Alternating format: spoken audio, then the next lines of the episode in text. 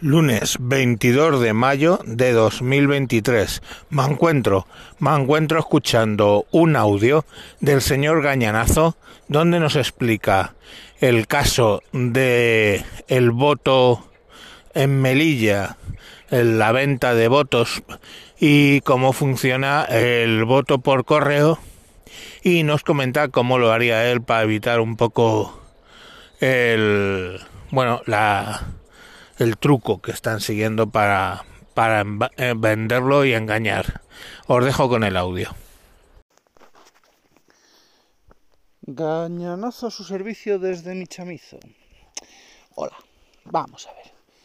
Que llevo varios días escuchando teorías fantásticas sobre compra de votos, pucherazo y demás historias. Y es que, bueno, el que no sabe es como el que no lee y el que no entiende a cualquier sistema electoral le reza. Así que vamos a ver, vamos a aclarar un poquito estas cosas. Porque, bueno, eh, llevo unos cuantos días leyendo que si votos comprados, que si demás. Bueno, esto en qué se basa? Pues se basa en un bonito agujero que hay en el sistema del voto por correo. Creo que esto ya lo sabemos todos. El cual permite que cualquier persona solicite el voto por correo. El cartero llega a su casa, verifica la, identidad a quien le entrega los sobres y listo. ¿Qué es lo que pasa? Pues que el sistema de voto por correo, por un lado, termina ahí su función de vigilancia, Correos termina su función de vigilancia en ese punto, y deposita en el usuario, en el votante, la responsabilidad de llenar el sobre con la papeleta de su elección y cerrarlo. Y una vez cerrado, hacerlo llegar por cualquier método a la oficina de correos más cercana. Y cuando digo por cualquier método, es cualquier método. Desde depositarlo en un buzón, sí, se puede coger el voto el sobre del voto censal y depositarlo en el buzón de correos. O se puede llevar a la oficina o se puede entregar a un tercero para que lo envíe. Bueno, pues aquí es donde está el punto de fallo. Y no es que sea un punto de fallo como tal, sino que es que, vamos a ver, el voto por correo se pensó para lo que se pensó. No para un uso masivo, sino para unos casos determinados de personas hospitalizadas o personas con limitada movilidad o cualquier otro tipo de limitación o restricción. Y ahí incluimos órdenes religiosas, conventos y demás historias, o prisiones. Porque normalmente una suspensión de libertad eh, también revoca el derecho de sufragio pasivo, pero no de sufragio activo. Con lo cual, en las cárceles se puede votar. Otra cosa es que lo hagan o no. Y una vez dicho esto, vamos a hablar de números, porque yo, en mi experiencia en la vida, porque la vida nos da experiencias, me ha tocado mesa electoral de varias formas, pues al menos una, dos, tres, cuatro, entre cuatro y cinco veces, no recuerdo ya, creo que cinco veces. Y el caso es que mm, no siempre ha sido la misma mesa y en todas lo que he visto ha sido una proporción más o menos, más o menos parecida. Entre 500 y 600 votantes por mesa y aproximadamente unos 10, 12, 15 votos por correo. Bien, esto... ¿De dónde viene toda esta historia de los votos? del pucherazo y demás historias? Pues viene de que esos 10, 12, 15 votos que representan un... no llegan a representar un 3% del censo en, no sé si ha sido en Ceuta o en Melilla, ha subido a más del 20%. Entonces, ¿qué es lo que ha pasado? Pues que se ha mosqueado pues quien se tenía que mosquear. Y no, no ha sido ni el gobierno, ni la Junta Electoral Central, ni los partidos, no. Ha sido el CNI. Y el CNI ha presionado para que se verifique la autenticidad de la persona que va a votar. Porque, ¿cómo funciona esto? Bueno, primero os cuento cómo lo haría yo y después os cuento qué es lo que se ha hecho. Porque sí, esto ya está pensado, de verdad.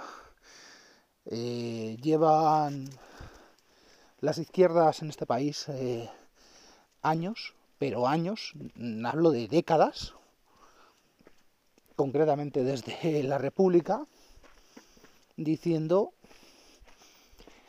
que parte del voto se decide desde el púlpito. Bueno, el voto por correo. Vamos a poneros un ejemplo de un convento de clausura. 15 monjas, 15 frailes, 15 lo que sean, solicitan voto por correo. Bien, esa solicitud de voto por correo se realiza, va el cartero, acude a la puerta, verifica, vamos a ver, cojamos esto entre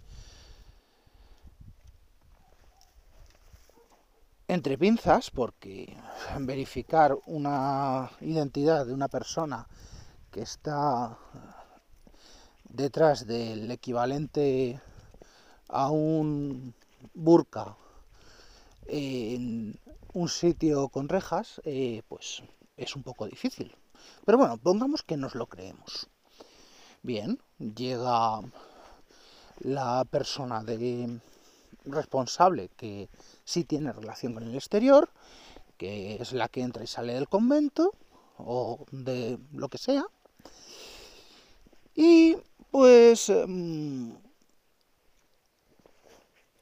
en un momento dado, en el trayecto, cambia los votos.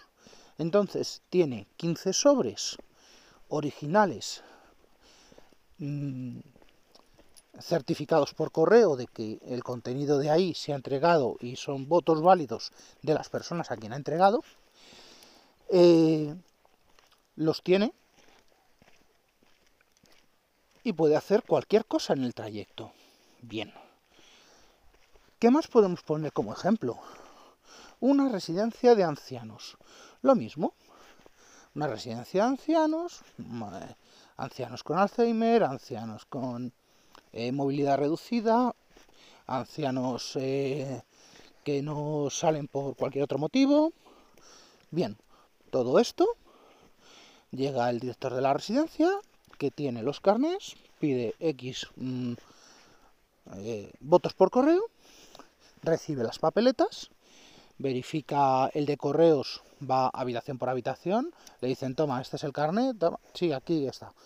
Eh, la custodia de esos sobres queda responsabilidad del usuario, pero el usuario eh, va a estar que, que no va a estar. Con lo cual, pues con lo mismo, el director de la residencia coge y puede hacer lo que quiera con los votos por el camino. Pero sigamos más allá. ¿Por qué digo esto? Pues muy sencillo, porque uno de los rollos que ha saltado por Twitter, que bueno, esto eh, no sé, pero Twitter se ha convertido en un verdadero eh, una verdadera fuente de risas y sonrisas internacionales. Cosas que ya se sabían, pues ahora están saliendo como, ¡oh! Pero es que, no, a ver, perdón, esto pasa desde que la democracia es democracia y desde que se vota por correo. ¿Vale? ¿Por qué? Porque en ningún momento estaba pensado el voto por correo como sistema principal de asistencia a urnas y el hecho del control de ese voto queda en manos del usuario, no es responsabilidad de correos, no es responsabilidad del presidente de la mesa. ¿Es un riesgo? Sí. ¿Es un riesgo asumido? Sí. ¿Es un riesgo sobre un porcentaje pequeño? No voy a decir que mínimo, pero sí, un 2, un 3, un 4%, pongamos un 5%.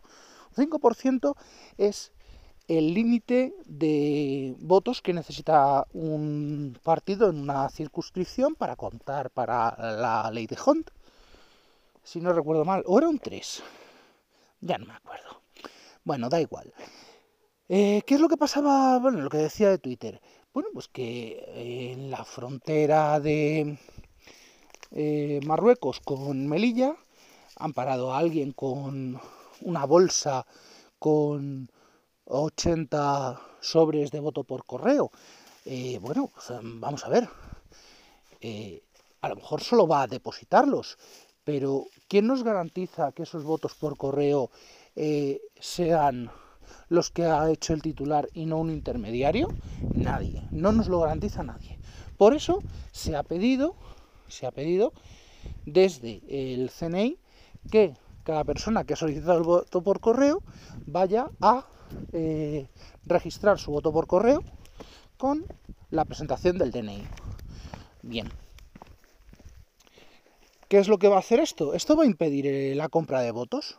No, por supuesto que no. ¿Que la va a limitar? Sí, por supuesto que sí. Pero no la va a impedir. ¿Vale? Porque recordemos que mm, canta muchísimo que pasen de un 2, 3, 4, 5% a un 20%, ¿vale? Eh, eso quiere decir que está eh, la cosa está siendo manipulada por alguien o por algo y ese alguien o ese algo puede ser un partido mm, local, un partido regional, un partido eh, nacional o, o no. ¿Vale? Y aquí hay muchos dedos que apuntan a eh, Rusia y otros que apuntan a Marruecos y tal. Pues no voy a decir que no, pero tampoco me sorprendería si en Ceuta y Melilla sale una cantidad importante del partido islamista no me sorprendería, sinceramente. Así que bueno, oye, mm, no sé cómo habrá quedado este audio porque estoy dando vueltas sacando al perro en esta noche lluviosa. Así que bueno, os dejo y disfrutadlo y haced caso a lo que diga el señor Mancuentro, que siempre tiene razón.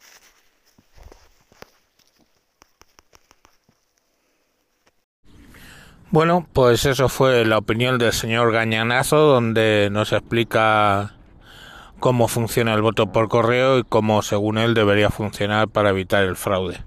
Venga, esperemos que no se extienda mucho el fraude y que las elecciones sean lo limpias que en general estamos acostumbrados en España.